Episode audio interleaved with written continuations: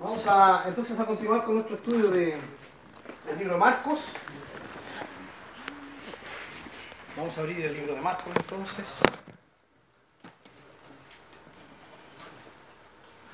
Eh, estamos en el Marcos capítulo 2.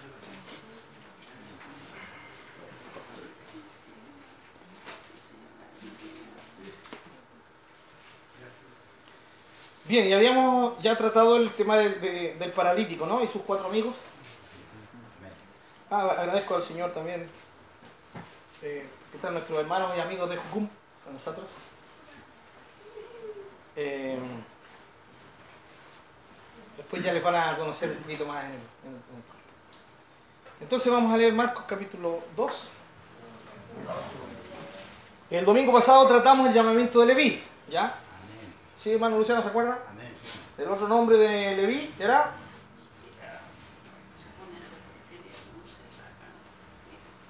Mateo, ¿cierto? Mateo Leví, el mismo personaje. Todo eso lo vimos el domingo pasado. Y ahora vamos a leer del versículo 18 adelante. Eh, espero que si no, no han traído todos la... Yo se la voy a poner, ¿ya? Buscar, vamos a buscar la Santísima Reina Valera. Nuestra muy bien ponderada y adorada Reina Valera. ¿Dónde está? Marcos, capítulo 2. Por si hay algún, algún, algún hermano hereje que no, que no la ame. ah, muy bien. Ya. Marcos 2, 18. Bien. Ahí sí, ¿alcanza a leer hermano Cristina o no? No, pero no importa, pastor. No, no importa. No, grande. Ah, a mí sí me importa. ¿Cuánto dijo? A mí sí me importa, pues, manita, ¿cómo es? Eh, para que vayamos viendo el tema, la idea nuestra es Marco. ir recordando un poquito ya eh, el contexto de por qué estamos estudiando Marcos. No se olviden, sí, es conocer más profundamente al Señor Jesucristo, de la forma en que Él, eh, él quiere que le conozcamos. ¿ya? Amén. Ahora sí, hermana Cristina, o no? 18. Ahora sí, miren, Sí, amén. ahí sí que lee bien. Sí. Déjale, ya. ¿Todo el resto lee bien, cierto? Sí, sí. Gracias, hermana Cristina. Ya. Eh, Alguien que pueda leer, por favor. Vamos a leer primero del 18 al 22, que es el primer caso de lo que vamos a ver.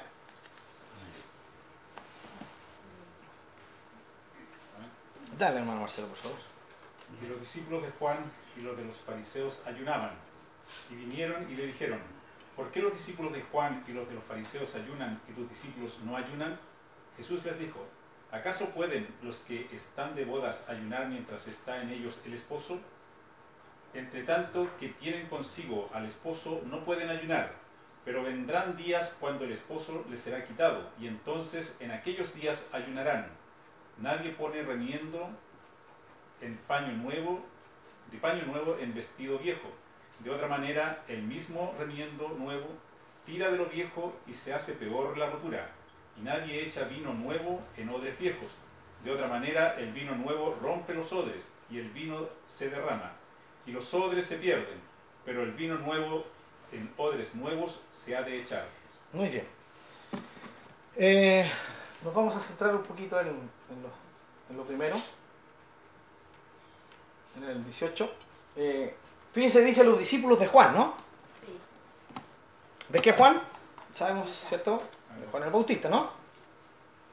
Eh, los discípulos de Juan se asocian con, con los discípulos de los fariseos. Seguidores de, de Juan el Bautista y seguidores de los fariseos. Bueno, ya a esta altura en que hemos estado viendo, no nos admira que los discípulos o los mismos fariseos estén directamente en contra del Señor. ¿Ya? Eso ya lo hemos visto en varias oportunidades ya en Marcos. Eh, lo que sí aquí es, y llama la atención, el tema de los discípulos de Juan. ¿O no? ¿No, no nos llama la atención? ¿Alguien que leyó Marcos no le llama la atención? ¿Ya? Es... ¿Por qué llama la atención? Por un tema de... Son los discípulos de Juan el Bautista. ¿no? son, son, son ellos los que se supone que seguían a este tremendo hombre de Dios. Y vamos a verlo aquí un poquito. Los discípulos de Juan, aquí los vemos en una actitud contraria al maestro. Tristemente, eh, ellos asumen una actitud en contra de Jesús. ¿Sí? Y esto, ¿por qué llama la atención? Eh, sencillamente porque si están en contra de Jesús, al parecer no eran muy buenos discípulos de Juan. No eran muy buenos discípulos de su maestro. ¿Ya? Eh, eh, eran los que decidieron voluntariamente seguir a Juan el Bautista. Juan el Bautista, él no fue un rabino. ¿Ya? Él, a diferencia de otros, de otros maestros, de otros rabinos de ese tiempo, los rabinos aceptaban discípulos, Jesús hizo lo mismo. Eh, el caso de Juan Bautista, él no, la tenía muy clara, él había venido a hacer una pega, un trabajo, se estaba enfocado en eso y para eso vivía y para eso existió. En estos momentos Juan, eh, sí, él, está ya tristemente preso. Y, y él nunca fue alguien que llamó seguidores.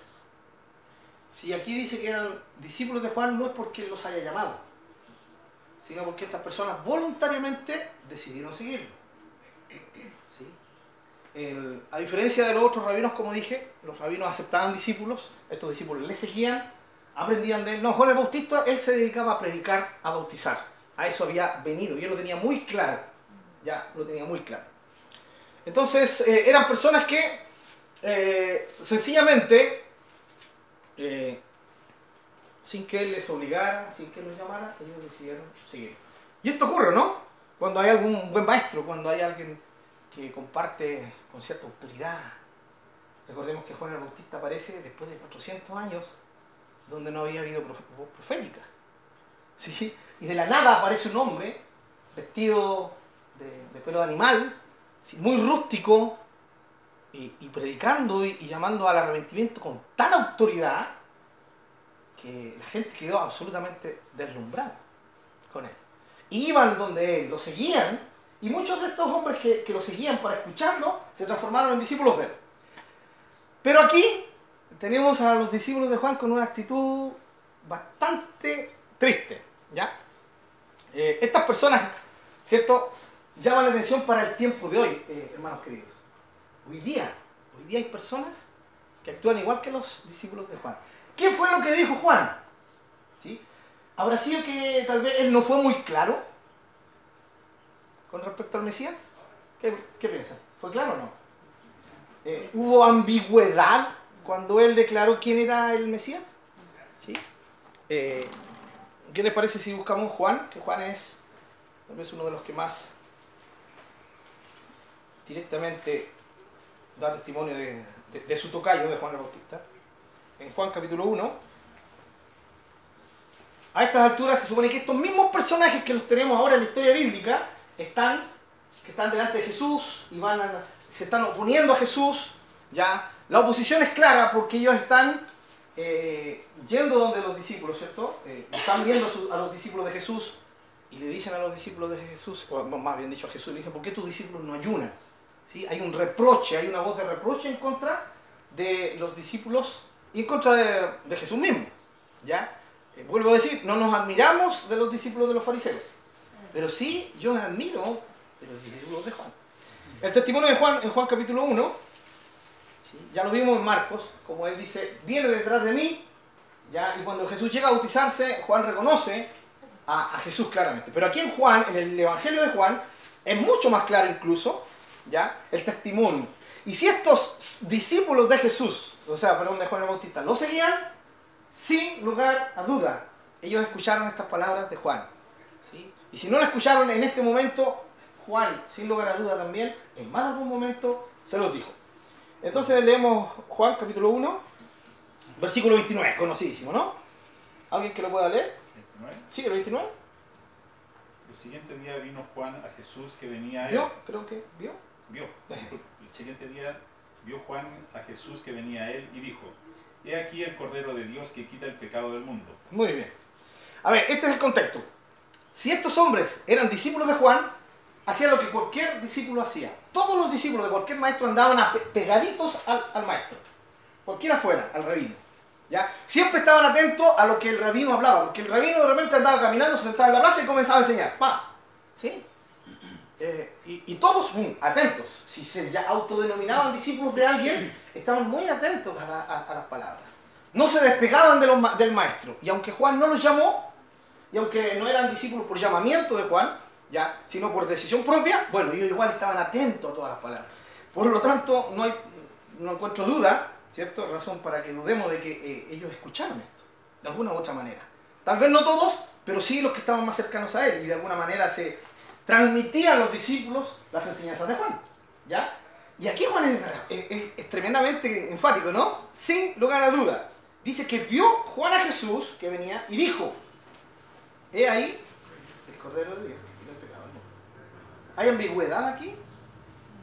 Es que Juan fue, no, no fue muy directo, ¿no? No fue muy directo. Así que todos los que, escucha, todos los que le escucharon miraron al que venía ahí de Jesús y supieron que su maestro, Juan el Bautista, ¿sí? les estaba diciendo, ese es el Cordero de Dios que quita el pecado del mundo.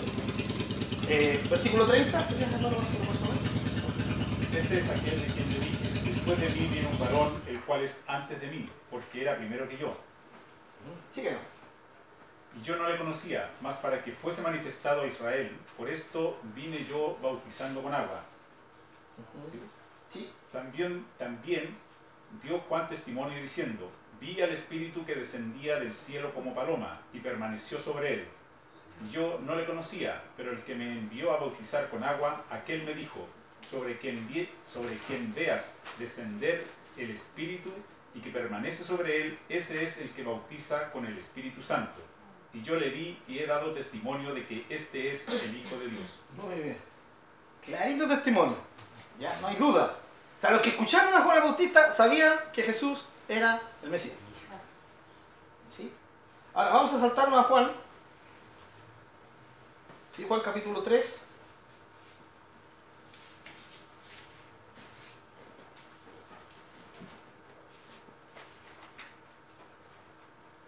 Versículo 25. Si alguien que lo lea, hasta el 30. Bueno, Sí. Juan 3, hasta el 25 adelante. Vamos sin miedo. Amén. Dale. Entonces hubo discusión entre los discípulos de Juan y los judíos acerca de la purificación. ¿Sigo? Sí, dale nomás, hasta el 30. Y vinieron a Juan y le dijeron, Rabí, mira que el que estaba contigo al otro lado del Jordán, de quien tú diste testimonio, bautiza y todos vienen a él. Respondió Juan y dijo, no puede el hombre recibir nada si no le fuere dado del cielo. Vosotros mismos me sois testigos de que dije, yo no soy el Cristo, sino que soy enviado delante de él. El que tiene la esposa es el esposo, mas el amigo del esposo, que está a su lado y le oye, se goza grandemente de la voz del esposo. Así pues, este mi gozo está cumplido. Es necesario que él crezca, pero que yo mengo. Bueno, seguimos con el testimonio de Juan. Clarito, ¿no? Clarísimo. Y aquí no hay duda de que los discípulos de Juan escucharon a Juan. ¿Sí? Alguien podría decir que en el capítulo 1, versículo 29, los discípulos andaban medio despestados, andaban haciendo algunas otras cosas, andaban de compra y no escucharon a su maestro. Pero aquí está clarito. Y aquí hay una discusión entre los judíos. Lo más probable es que esos judíos, dentro de esos judíos, hayan habido fariseos o discípulos de fariseos. y una, una discusión entre ellos sobre la purificación. ¿Ya? ¿Por qué? Porque los discípulos de Juan no estaban de acuerdo en ese sentido con los discípulos o con los judíos o con los religiosos judíos. Entonces, en esta ocasión los tenemos no como amigos, sino como contrarios a los discípulos de Juan y a los judíos. ¿ya? ¿Y qué hace, eh, qué hacen los discípulos de Juan? Van donde Juan y van a, a acusar a Jesús. O sea, le dice, del que diste tu testimonio al otro lado allá en el Jordán, al que bautizaste, ¿sí? todos se van detrás de él. Está bautizando y todos se van detrás de él. Eh, notan el celo, ¿no? ¿Sí? El celo por su maestro. Maestro, si tú eres, tú eres. Y él les aclara, pero, valga la redundancia, clarísimo, les, acl- le- le- le- les deja muy clarito quién era él, Juan, y quién era Jesús. Incluso esta, usa esta, esta figura literaria de- de- del esposo y del amigo del esposo. O sea, quien lee esto no tiene duda de que Jesús es el principal. ¿Ya? Y yo les aseguro que aunque tal vez no sale la escritura, pero sin lugar a duda, Juan nunca quiso que le siguieran a él, todo lo contrario. Si él estaba dando testimonio de Jesús, era como decía, ya déjense de seguirme, síganlo a él. ¿Ya? De hecho, en Juan también tenemos la historia de, eh, de Andrés y del otro discípulo que no se nombra en Juan, que se deduce que, eh, que Juan mismo, que eso lo, lo- vimos en una clase anterior, eh, que eran discípulos de Juan, de Juan el Bautista. Pero cuando Juan el Bautista dio testimonio de Jesús, ellos dejaron de seguir a Juan y se mandaron detrás de Jesús. Y lo siguieron a la casa y dijeron, maestro, ¿dónde, dónde te quedas? ¿Ya? Para que se recuerden esa parte. ¿Ya? Entonces ahí, esa era la actitud que Juan el Bautista quería de los que se supone que eran sus discípulos. Pero aparentemente estos eran medios cabezones, ¿ya? Medios cabezas duras. No, dale con Juan el Bautista. Dale con él. ¿Ya? Y aquí vamos a examinar cómo esto representa hoy día mucha gente. ¿Ya? Tristemente. Primero, esas personas que ponen sus ojos en hombres, eh, voy a poner aquí para que lean, ¿ya? que necesitan identificarse con un líder espiritual, con un líder político, con un líder de lo que sea. Pero eso está en la naturaleza humana, ¿no? Necesitamos tener ahí un papá, necesitamos tener un líder, un hermano mayor, a quien seguir. Y esto es por naturaleza humana. ¿Ya? Eh, estos hombres eran de ese tipo. Necesitaban un líder espiritual. ¿Y quién mejor que Juan? ¿Sí o no? Tremendo predicador. Ya, un hombre de avivamiento. La gente lo seguía por cantidades y decía arrepiéntanse. La gente se arrepentía y bautícese. La gente se bautizaba. Y tremendo. Era el predicador top del momento. Claro. ¿Quién hubiera querido seguirlo? Todo. Entonces lo- los que se creían más espirituales dijeron, no, este es nuestro maestro. Pero esa es la, la capacidad, ¿cierto? Tan inherente al, al ser humano de querer tener a un líder. ¿ya? Y yo le puse espiritual, político, ¿qué así o no?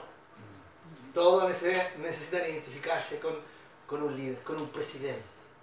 ¿sí? Piñera, Bachelet en caso de Chi- de Chile. ¿Sí? ¿Cómo se llama el presidente? ¿Bolsonaro? Bolsonaro. Bolsonaro, eso, ¿es ¿cierto? Que es de derecha, ¿no? Él es de derecha, ¿no? Sí. Sí. Ah, eh, le pregunto a los brasileños por más Ah,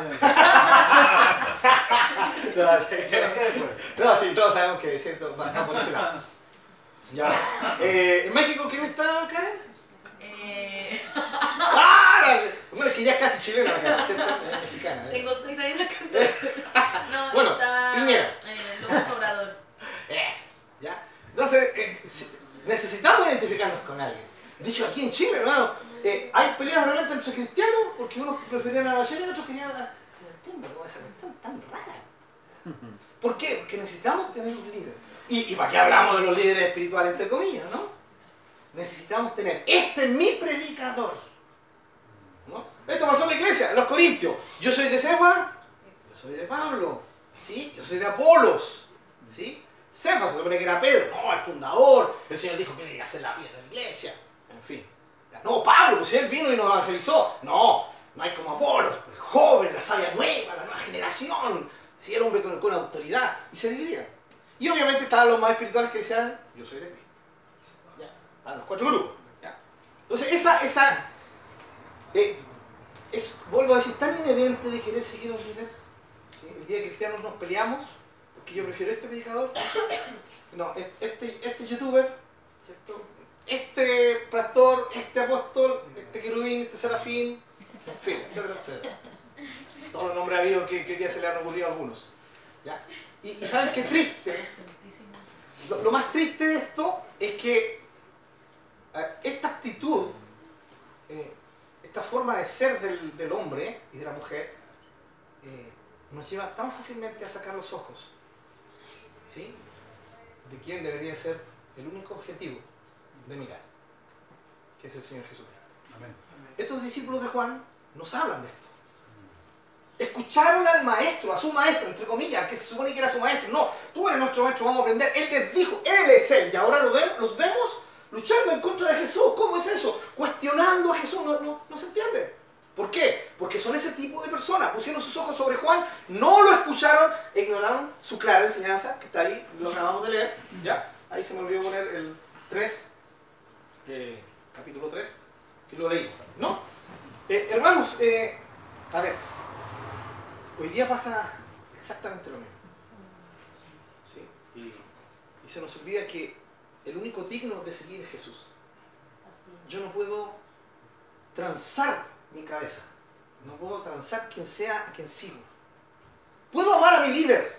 Lo, lo debo respetar, debo orar por él, ¿no? Y en más de alguna ocasión lo debo cubrir, incluso hasta poner mi vida por él. Pero debería poner mi vida por él como podría, debería poner mi vida por cualquier hermano mío. No solo por mi líder. Y hoy día tenemos cantidad de cristianos ¿sí? que meten las manos al fuego por sus líderes, que son capaces de dar su vida por sus líderes, pero no son capaces de darla por cualquier hermano. Entonces uno se pregunta, ¿qué está ocurriendo? ¿Sí? Los discípulos de Juan y esta otra actitud de esta gente. Necesitan seguir a un líder. No importa lo que enseñe, no importa lo que predique. Es poderoso, tiene poder. La sangre de Cristo, Tienes poder. aleluya. ¿eh? Ahí está lo demás. Esa tenemos que aprenderla en la iglesia. ¿ya? Entonces, eh, eh, si tiene poder el predicador, si hace sanidades, démosle nomás, sigamos tras de él. Eso es lo importante. ¿Y qué, qué, qué enseña aquí? No importa lo que enseñe, tiene poder. Estos discípulos de Juan lo seguían, sí, eh, decían, no, vamos a aprender, pero no aprendieron nada de Juan. Pero eh, son discípulos de esa, de esa gente que sencillamente quiere seguir a alguien. más. Sí, necesita seguir a alguien. Necesita eh, identificarse con alguien. ¿ya? Ignoraron su clara enseñanza. No escucharon, entre comillas, al que decían que era su maestro. Juan fue muy, pero muy claro. ¿Ya? Muy claro. ¿Ya? Ahora, esto dejando al lado la duda que después Juan tuvo cuando estaba preso. ¿ya? Que no lo vamos a ver en esta ocasión porque está más adelante Marcos. También este- este- estos discípulos nos recuerdan a esos hombres que ponen sus ojos en el medio, no en el objetivo. Juan era el objetivo, Juan era el medio. Y él fue muy claro. ¿O no? Lo leímos ahí en, en Juan capítulo 3. Yo vine para dar testimonio de él. En otras palabras, yo vine a mostrarles a ustedes quién es el digno de seguir. Eh, que no entienden o no quieren hacerlo, que ese hombre es solo un intermedio que enfoca al que es la meta real. Hoy muchos, ¿cierto? En pastores, evangelistas, no se enfocan en el maestro, en el que está detrás de, ¿sí?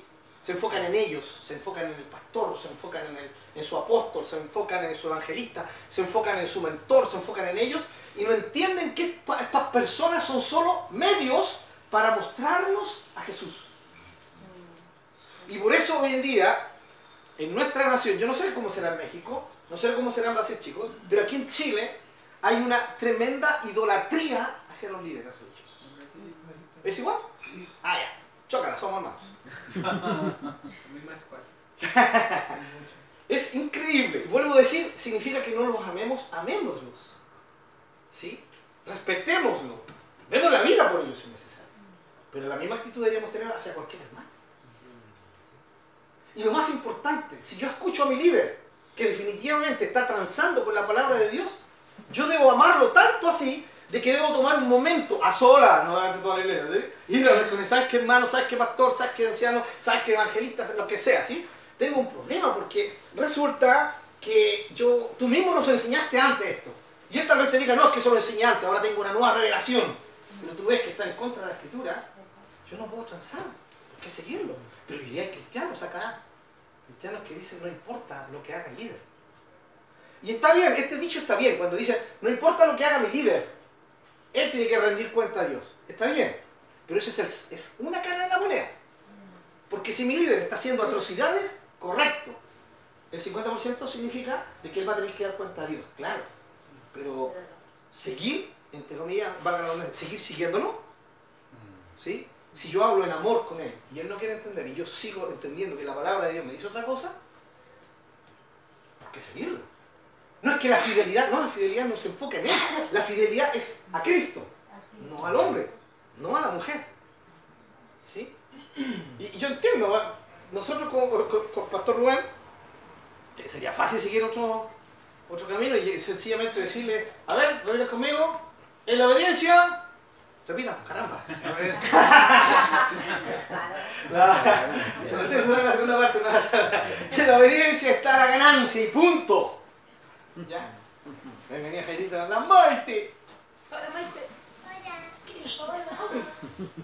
Ya, muy bien. Qué bueno que esté sanita la Maite.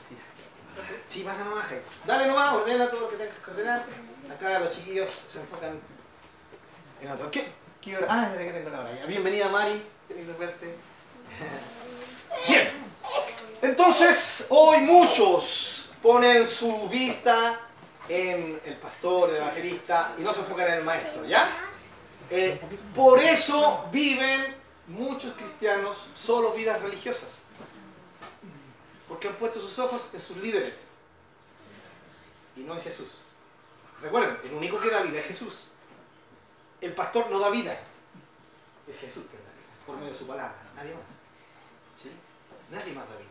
Solo Él. Hemos sido llamados a una relación íntima con Jesús. ¿Sí? Él es el objetivo. Todos los restos somos meros medios. ¿Sí? Medios. Solamente hay un objetivo, ¿ya? Eh, ¿Qué le dijeron, sí? Eh, los discípulos de Juan, unidos con aquellos que en otra ocasión no eran amigos, se unieron, porque ustedes saben que enemigos se pueden unir. Los saduceos y los fariseos se unían, eran enemigos letales religiosos, pero se unían para ir en contra de Jesús. ¿ya? Y aquí también tenemos una nueva unidad, ¿ya? Eh, pasando por alto algunas diferencias que podían tener para irse en contra de Jesús. ¿Y qué le decían ellos? ¿Por qué tus discípulos no ayunan? Ah, aquí está. Tal vez una de las actitudes más religiosas de ellos, el ayuno. Pucha, que el ayuno es un medio de bendición. ¿Estamos de acuerdo con eso? Sí, sin duda. El ayuno es un tremendo medio de bendición para el cristiano, pero cuando se le enfoca bien. Porque si no se le enfoca bien, termina siendo un mero medio no para llegar a Dios, sino para alimentar nuestra propia religiosidad. Amén. Eh, ¿De qué sirve ayunar si no tengo el enfoque correcto? Qué triste es cuando decimos voy a ayunar. Eh, para ser más espiritual. Eso tiene cierta verdad, pero no es total. La única forma que nos volvemos más espiritual es teniendo tiempo con Jesús. Y de repente alguien no puede tal vez ayunar, pero sí tiene mucho tiempo para orar y buscar al Señor. Va, a tener una linda comunión con, el Señor. Y lo otro, lo más terrible, es cuando decimos voy a ayunar, ayuno y me transformo, o creo transformarme en un ser tan espiritual que comienzo a mirar en menos a los que no lo hacen. Y caigo en un terrible pecado que hoy es tan típico, ¿no? Condenar. ¿Sí? Porque el otro no hace lo que yo hago. ¿Y quién te dijo que el otro tenía que hacer lo que tú haces? ¿Sí? Este es un trato con Dios. Entonces, cuando enfocamos bien el ayuno, wow, bienvenido sea. Qué bendiciones que la iglesia puede ayunar. Qué, qué- qué bendiciones que cada hermano puede ayunar. Pero cuando lo tomamos de un punto de vista religioso, no sirve de nada. Incluso creo que hasta ofende al Señor. Yo creo que el Señor se ofende cuando hacemos cosas que decimos que son para Él y no son para Él. Y en el caso de ellos, ayunaban para mostrar una cierta espiritualidad. Vidas religiosas. Qué triste es que haya gente así igual hoy en día. ¿Por qué tus discípulos no ayunan? ¿Por qué ustedes no hacen esto? ¿Por qué ustedes no? ¿O por qué tus discípulos ya, no hacen esto? ¿O por qué tú no haces esto? Cuando comenzamos a reprochar a otros, es porque hemos quitado la vista del objetivo. Y generalmente la ponemos sobre hombres o sobre mujeres. ¿Sobre quién está puesta nuestra vida? Es la pregunta. Y por último, con respecto a esto, y este problema, eh, hay veces que es culpa de, la, de los discípulos. ¿Sí? ¿Era culpable Juan de que los discípulos actuaran, sus discípulos, entre comillas, sus discípulos? ¿Era, era culpable Juan el Bautista? No. Juan no fue el Bautista, eh, no fue el culpable. Juan el Bautista fue muy claro en decirle, Él es el Cordero de Dios, Él es el esposo, Él es el Mesías. Sí, a Él tiene que seguirlo, es necesario que eh, Él crezca y que yo mengüe. Juan fue clarísimo. Pero hoy día incluso hay gente que sigue a algunos predicadores, sigue a algunos ma- maestros de la palabra, sigue a algunos pastores, sigue a algún líder espiritual, y el líder les dice la verdad. ¿Sí? Pero estas personas igual acallan esa verdad que su líder está diciendo y les da conseguir al hombre. ¿Ya? Entonces, en este caso, como el de Juan, el culpable no es el líder. No es el líder. Pero tristemente hoy en día. Hay líderes que sí cometen este error. Les encanta que la gente se enfoque en ellos. Sí. Predican para que la gente se enfoque en ellos. ¿Para qué? Para tener poder. ¿Sí? Poder. Poder económico, ¿sí? poder de, sobre las personas. ¿Ya? Este no era el caso de Juan el Bautista, pero día hay casos así. Y por eso tenemos que tener cuidado. ¿Sí? Eh, es triste cuando uno ve a un tremendo o una tremenda mujer, hombre de Dios, un tremendo sermón, una tremenda enseñanza, que por sus dones eh, ejercen esa, esa, tienen esa capacidad, ¿ya? pero que con sus vidas ¿sí? Borran todo lo que han predicado y todo lo que han enseñado, porque al final terminan enfocando a la gente hacia ellos. ¿ya? Eh, bueno, a, a, a nuestros amigos de Jopún, yo estoy hablando en libertad, así como hablo con, con mi iglesia, ¿ya? Así que los estoy considerando iglesia. No vayan a pelar a otro, lado. No, no, no, no. Eh, eh, Es lo que necesitamos enseñar, ¿ya? Eh, es triste cuando nosotros, los seres humanos, eh, nos dejamos seducir por personas. Tiempo atrás vimos el tema del- de, la mani- de la manipulación psicológica. ¿sí? Hoy día hay muchos que usan manipulación psicológica. Además, eh, ¿qué, qué necesidad tengo yo de, de manipularles psicológicamente a ustedes? Bueno, si, si me, me faltara más, más dinero, podríamos... Pero, ¿qué de, qué del Señor en mi caso? ¿Qué, en el caso con el pastor Rubén, ¿qué, de- qué de nosotros si usáramos manipulación psicológica? Incluso para hacer que ustedes sean más consagrados. No sirve de nada. Esto tiene que ser algo que nazca del corazón, ¿ya? Y hoy día hay una tremenda manipulación psicológica en muchas iglesias, ¿sí? en muchos medios, donde el único fin es sacar dinero a la gente, ¿no? ¿Sí o no? Estoy, estoy esperando aquí, no, estoy cuenteando. No, vean algunos canales. ¿Sí? Entonces, el tema es, eh, ¿qué tipo de líder estamos siguiendo? Siempre les digo, hermanos, eh, hay que ser cuidadoso con internet, es un arma de doble filo. ¿Ya? Eh, me encontraba con personas que dicen, uy, escuché una predicación tan hermosa, hermano. Y, te edificó, me edificó, me animó ya. Y, ¿y quién era el predicador? Y me dio un nombre, no voy a dar nombre, ¿ya? ¿Cómo le digo? ¿Cómo, no, no mato e- e- ese, ese momento de bendición? Porque hay dos posibilidades, que la persona realmente haya sido edificada y que Dios usa, Dios usa un burro para hablar. No, que usar a cualquiera. Ahora, eh, y realmente fue bendecida, entonces yo prefiero quedarme callado y decir, Señor, dame la oportunidad, si tengo que hacerlo, para. O puede ser que la persona se haya sentido manipulada psicológicamente o muy emocionalmente tocada en algún momento y, y, y el predicador, que, que todo el mundo, que todos los, los, los que creen, por lo menos la, base de la escritura, sabemos que anda más perdido por el teniente bello, el predicador que te escuchó. ¿ya?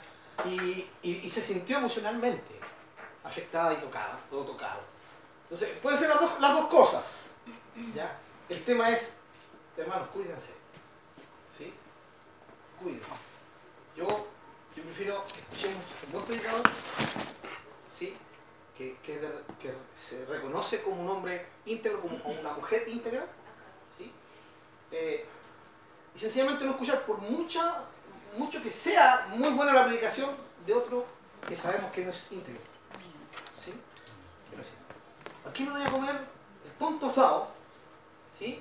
Eh, con un narcotraficante, por ejemplo. No, es que ese, vecino narcotraficante, estoy dando el ejemplo. ¿ya? Y relacionarme con sí, me lo invito a comerse un asadito, chico, rico, pescado así asado. ya.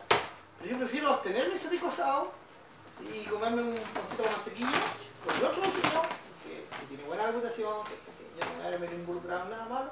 Es la idea, entonces yo prefiero no escuchar al que yo sé que no enseña ¿sí? eh, la verdad bíblica. Así de estricto estoy diciendo y ustedes saben, hermanos, a que no, a que no refiero. ¿Ya? Entonces, los discípulos de Juan. Ok. eh,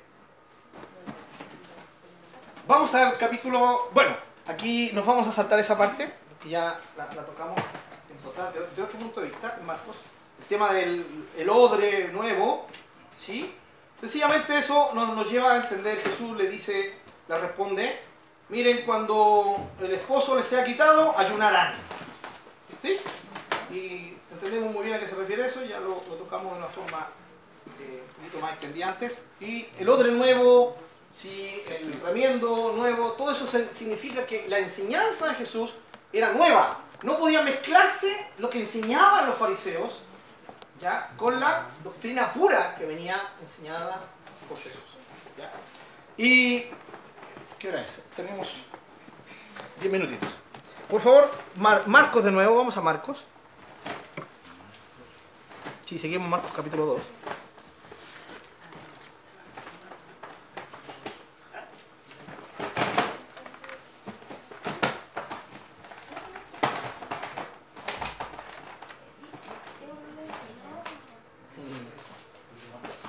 Sí, seguimos el capítulo 2.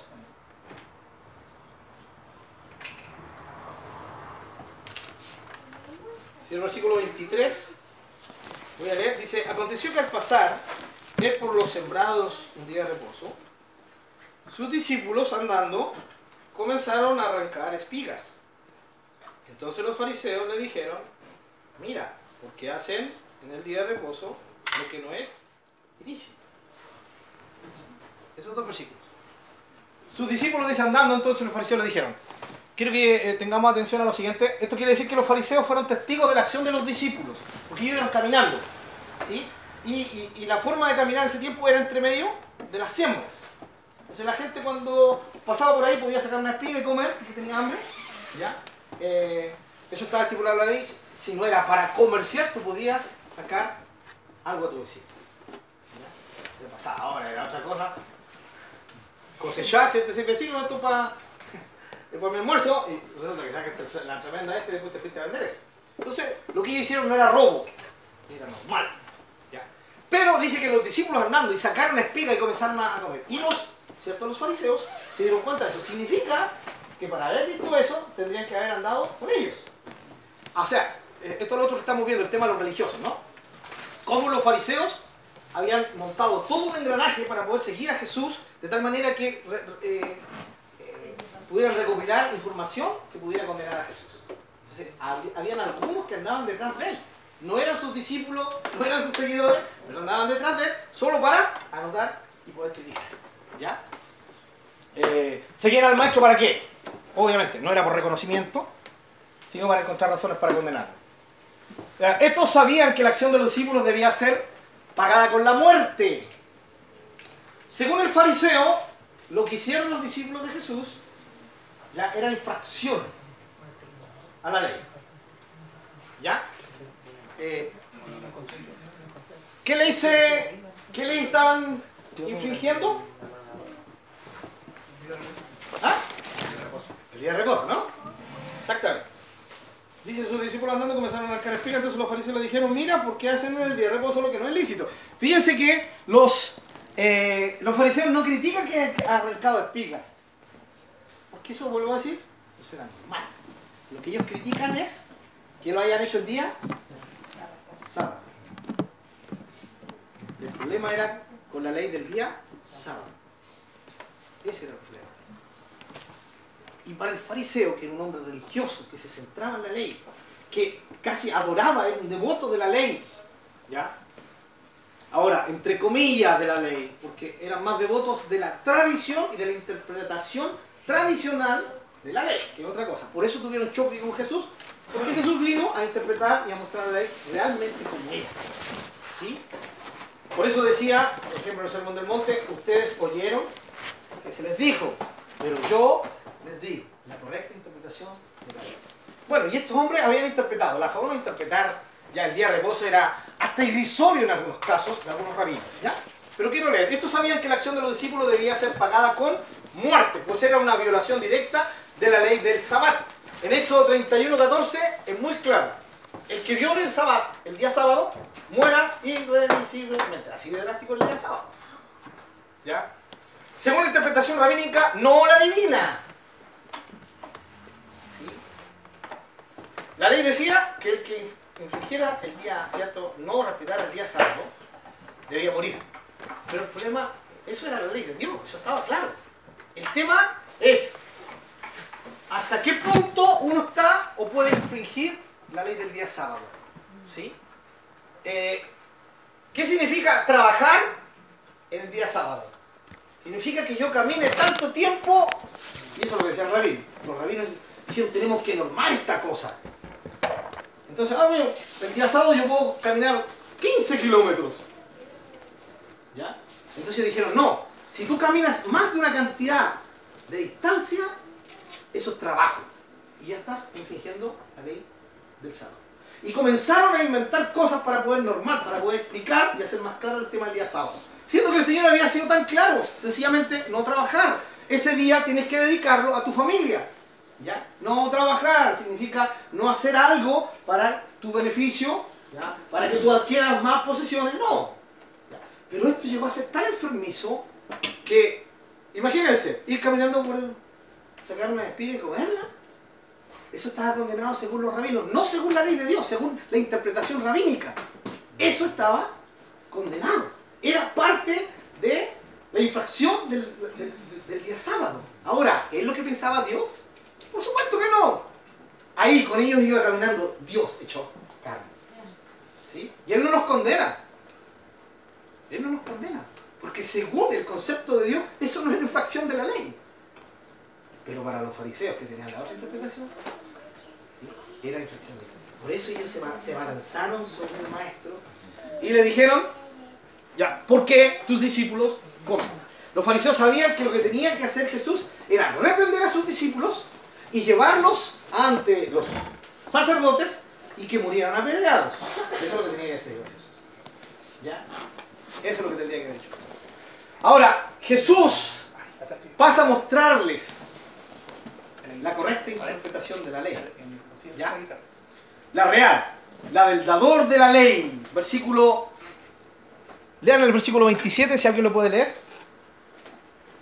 E Jesus terminou. O sábado foi feito para servir pessoas, e não para, ser, não para ser servido no sábado. Muy bien. ¿sí? Y el 28 también, por favor, Mateo. Portanto, o Filho do Homem tem autoridade até mesmo sobre o sábado. Muy bien, ¿sí? El Hijo del Hombre tiene autoridad sobre el sábado porque Él fue el dador de la ley. ¿Ya? Es el dador de la ley. El Señor eh, es el Señor del día sábado. Estamos, creemos esto, ¿no? Sabemos que Jesús, como, Dios, fue el dador de la ley. ¿Quién mejor que Él sabe la interpretación de la ley? ¿Ya? Eh. Ah, ya, bien. Eh, Jesús les va a tocar un tema para explicarles esto a los fariseos. Algo que ellos dominaban muy, pero muy bien. Historias de la Biblia, del Antiguo Testamento. Eh, para hacerlo, Jesús se va a poner al nivel de ellos, para que entiendan el ejemplo que les va a dar. ¿Ya? El Señor sencillamente les pudo haber dicho, miren, eh, yo no creo lo que ustedes creen, yo no interpreto la ley como ustedes la interpretan. Así que no tengo por qué condenar a mi discípulo. Pero eso hubiese sido complicado para Jesús. La idea de Jesús no era oponerse a la autoridad religiosa porque sí. Él no era un revolucionario porque sí. ¿Ya?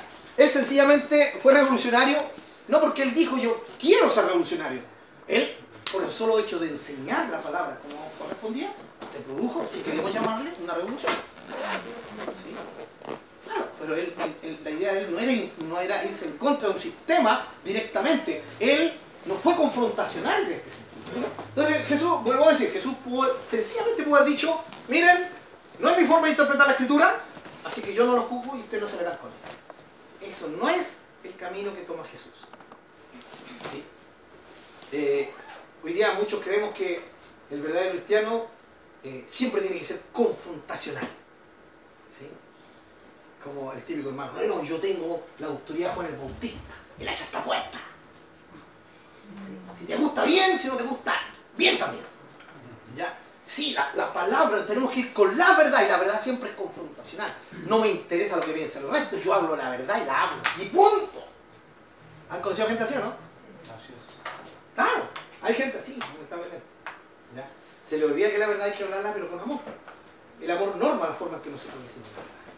¿Sí? Y la verdad también norma el cómo nosotros aplicamos el amor. ¿Ya? De tal manera que nadie, porque dice bajo la excusa de que ama, ¿sí? va a decir una mentira. O va a ocultar una verdad. ¿Ah? No, la verdad siempre está de la mano del amor. Y del otro lado, nadie, el amor no va a permitir que nadie diga una verdad, ¿cierto? Sencillamente por decirla y al ter- terminar destruyendo una vida. ¿Entendemos la- el equilibrio, no? ¿Sí? Entonces la verdad norma la forma en que demostramos nuestro amor. Y el amor norma la forma en que decimos la verdad. Y Jesús, el maestro, hacía eso. Entonces, ¿qué es lo que hace? Vuelvo a decir, por sido muy confrontacional con ellos, pero Jesús hace algo. Les dice, ¿se recuerdan ustedes del rey David? Oh, ¿cómo no me voy a acordar del rey David? Dijo el fariseo. ¿Sí? El gran rey David, ya. ¿Se recuerdan de esa parte cuando eh, David va huyendo de Saúl y llega a Nob, ¿cierto? donde estaba el sumo sacerdote y estaban los sacerdotes ahí? Y, y David viene y le- les dice, ¿sabes qué? Eh, somos sacerdotes, voy, voy de pasada, vengo de una misión especial, ya, eh, por el rey Saúl. Mentira. Mentira. Mentiroso era David. ¿eh? No vengo en especial. El rey Saúl no lo, no lo mandado en misión especial. El, re- el rey Saúl lo andaba buscando para matarlo. ¿Ya? Y él, le miente al, al sumo sacerdote y le dice, y, yo y mis hombres no hemos comido nada, así que, eh, ¿y por qué no tiene nada No, es que la misión era tan urgente que salimos muy rápido, no tuvimos tiempo.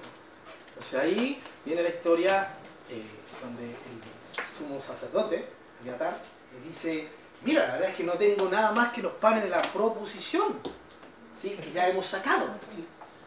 Así que, pero si tú estás puro, si tú y tus hombres eh, ¿cierto? no han tenido, no han mantenido relación sexual de aquí un tiempo atrás, están puros, ¿ya? Te puedo dar el pan de la proposición. Ay, ay, ay. Qué antibíblico. ¿cierto? David antibíblico porque era mentiroso. Abiatar antibíblico porque eso no estaba permitido. Y Abiatar le pasó los, planes, los panes de la proposición a David y David comió el pan de la proposición. ¿Sí? Muy bien, anoten ahí.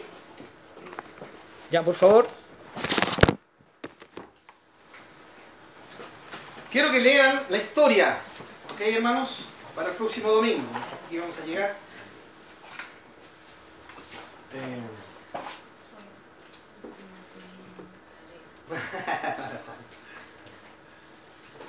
eh,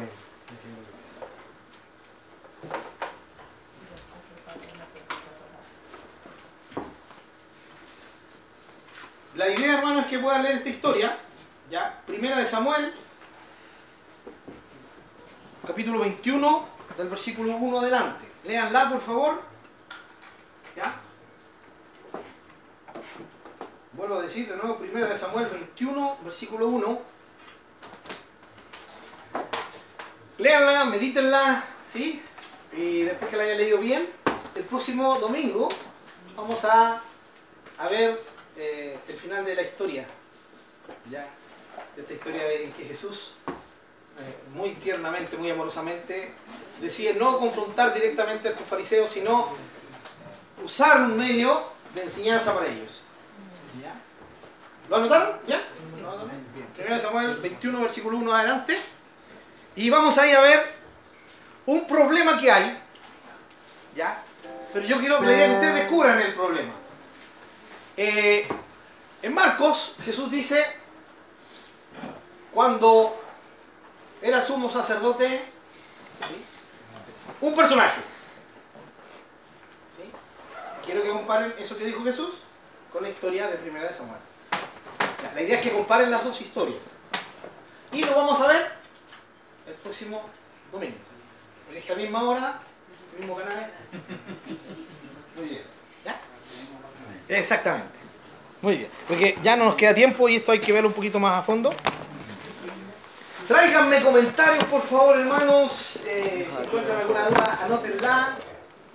Y vamos a, a edificarnos mutuamente el próximo domingo sobre esta historia. Solamente les, les adelanto un poquito. Bueno, los que han leído ya muchos ha- saben a qué me refiero eh, con el problema aparente que hay. Pero solamente les adelanto una cosita. Es el tema de, de que hay una aparente contradicción. Aparente. Por favor, no quiero que el próximo domingo llegue y yo le diga hicieron la tarea y me diga, ay, no hice, no tuve tiempo. Siempre me dicen lo mismo. No, exactamente, casa de herrero, cuchillo malo, justamente. Hermano, porque la idea es que si ustedes no, no leen, no van a entender ni jota lo que vamos a tratar el próximo domingo. Y no es la idea. Vamos a orar, ¿ya? Señor, te agradecemos por este tiempo estudiar. Sí, Señor. Permítenos tener un corazón diferente al de los discípulos de Juan, a tenerte siempre a ti como el objetivo de nuestras vidas, a entender que nuestros líderes y quienes nos enseñan son solamente medios que tú usas, pero que tú eres nuestro objetivo principal y el único, Señor. Ayúdanos a honrar a quienes nos dirigen, a quienes nos enseñan, pero jamás a ponerlos delante de nosotros como el objetivo, Señor. Líbranos de eso, permítenos mantenernos sanos en este sentido, eh, a no tener la actitud de, de los discípulos de Juan eh, y a recordar siempre, siempre que, que tú eres y solo tú eres el punto, Señor. Que todo tiene que ver y todo nos lleva y todo nos debería llevar a conocerte más. Eh, no debe haber ningún otro fin. Que nada desvíe nuestra mirada de esto, Señor. Te lo pedimos en el nombre de Jesús. Amén.